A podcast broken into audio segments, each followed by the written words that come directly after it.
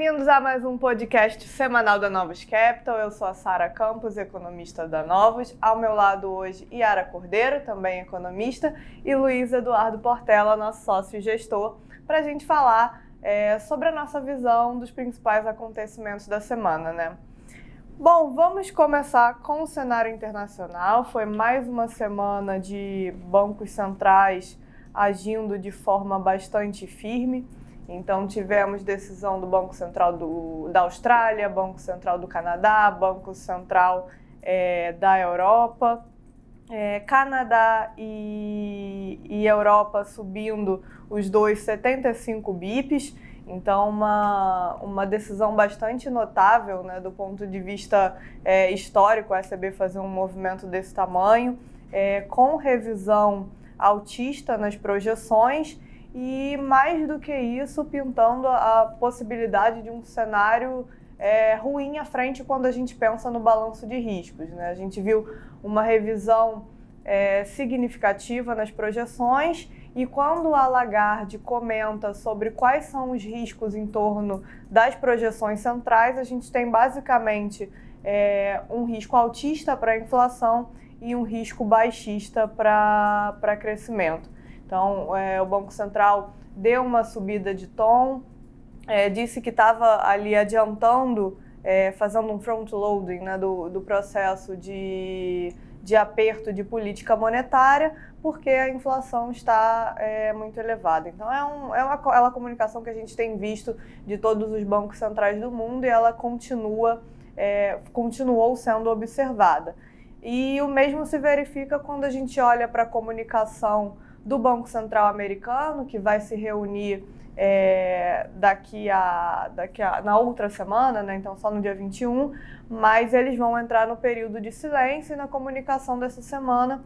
É, a gente observou pelos principais membros né, que fazem parte do, do board do Fed é, a mensagem reforçando aquilo que o Powell falou no simpósio de Jackson Hole, falando que é, a história mostra que é, não, é, não podemos cantar a vitória é, muito cedo em relação à, à inflação e que a taxa de juros provavelmente vai precisar ficar num patamar restritivo é, por um tempo prolongado, enquanto é, o Banco Central possa ter certeza que a inflação entrou numa, numa trajetória de queda.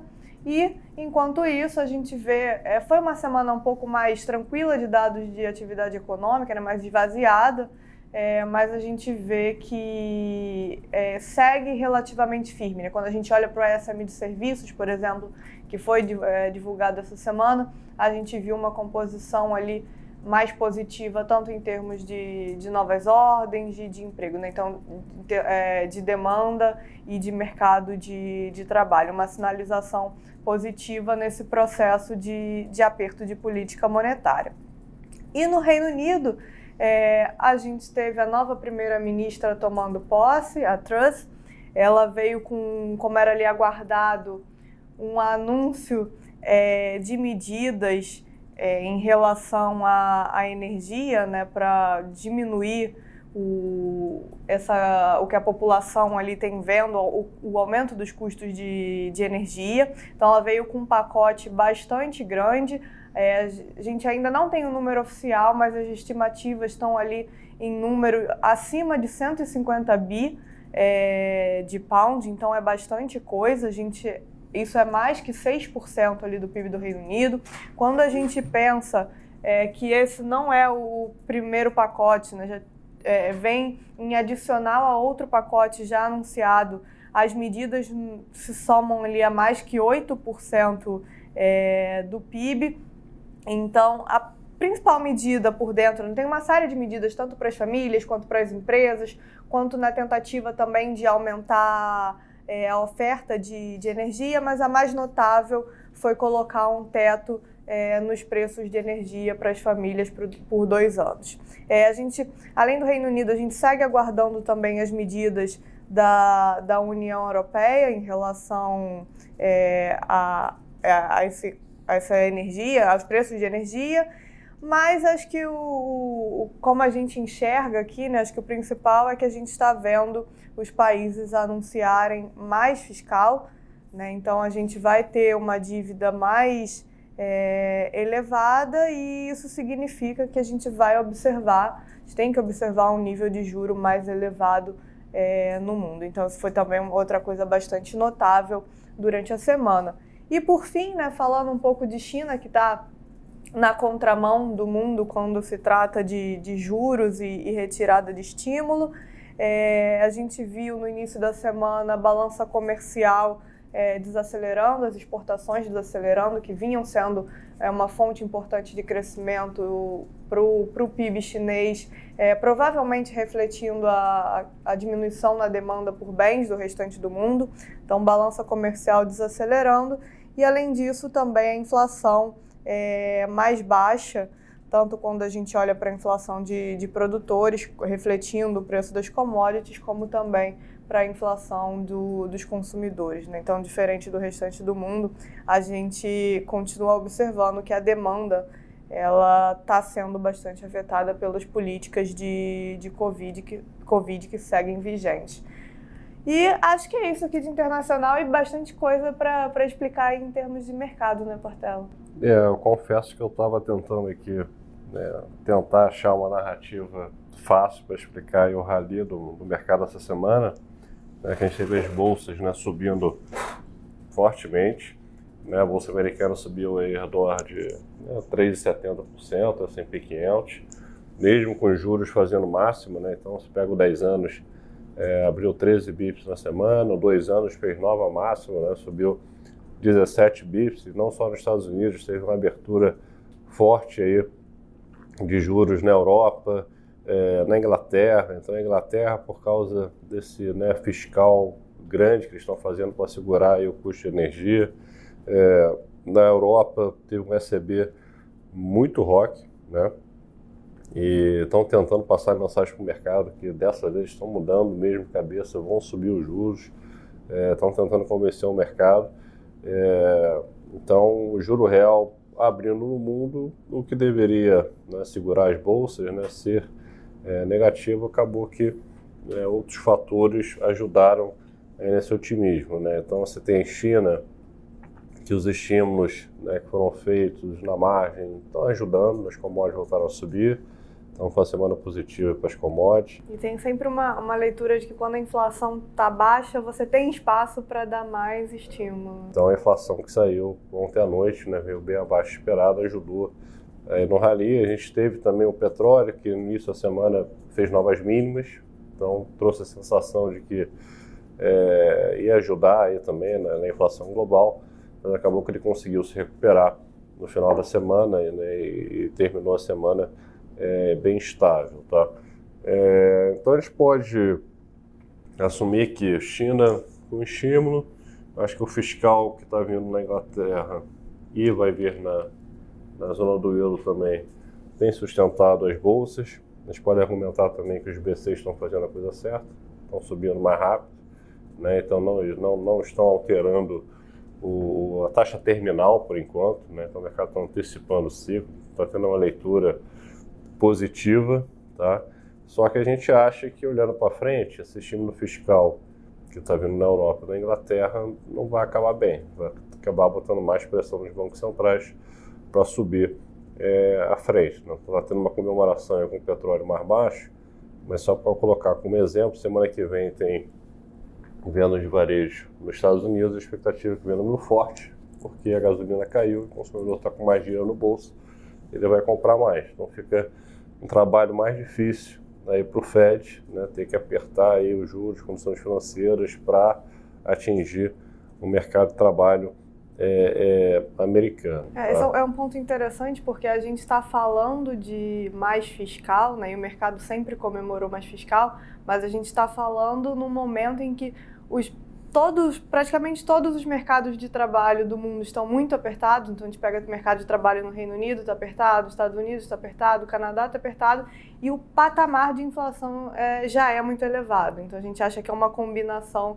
é, perigosa, mais fiscal nesse ambiente.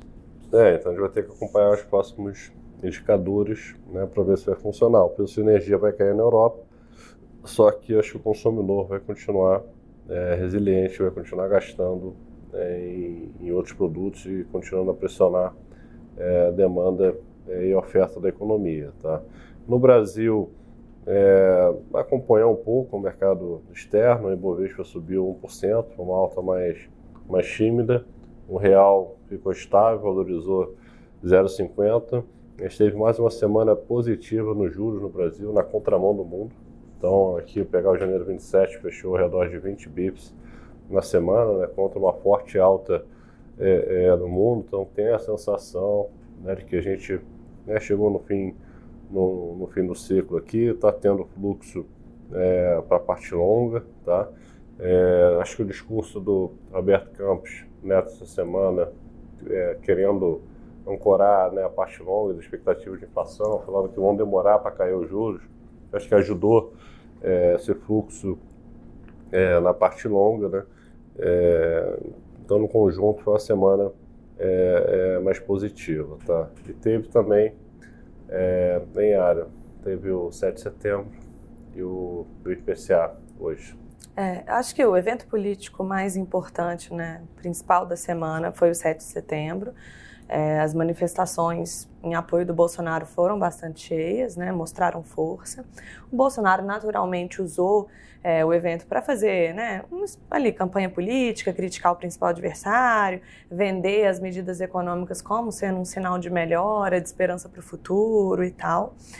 É, mas acho que a principal preocupação que a gente tinha no mercado era de ser um discurso muito disruptivo, agressivo, né, com uma temperatura que fosse similar à que a gente viu no ano 7 de setembro do ano passado, é, né, com vai, ataques nominais às instituições, STF, TSE, urnas e tal.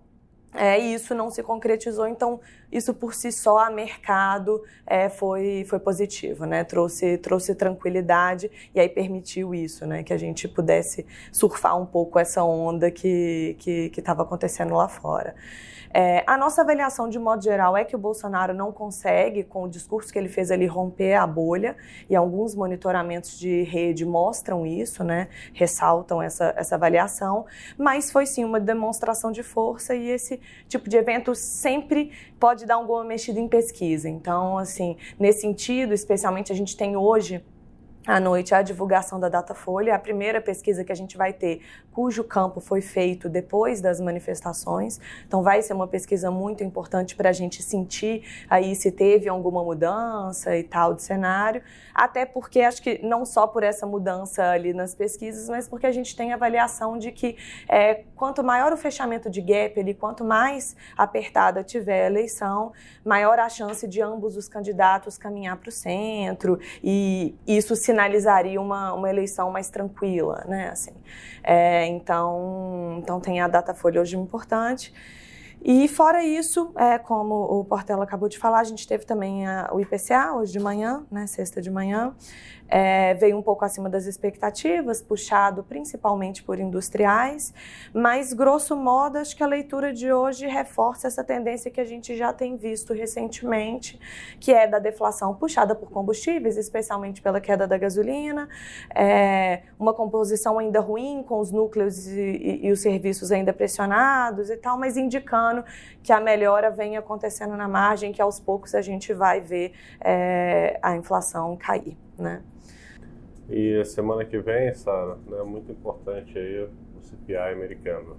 Exato, né? Tem a tão aguardada é, inflação americana, mas assim, de qualquer forma a gente acha que o cenário para a próxima reunião é de 75 bips, mas o, para além ali de, de gasolina, que deve ajudar o número, a gente vai se concentrar em ver principalmente os outros grupos é, e, e, dentro dos outros grupos a parte ali de, de serviços, porque o, os números de salário continuam pressionados e desde a última reunião a gente viu todos os dados de mercado de trabalho na ponta mais positiva. Então vai ser um número que a gente vai acompanhar no detalhe e além disso a gente também vai ter é, dado de desemprego no Reino Unido e a inflação é, por lá que vão ser números importantes para outra reunião é, que vai acontecer na mesma semana da, do FED por conta é, do falecimento da Rainha Elizabeth essa semana.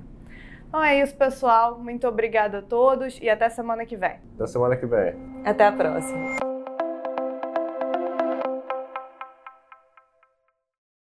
A Novos Capital, gestora de recursos limitada, não comercializa nem distribui cotas de fundos de investimento ou qualquer outro ativo financeiro.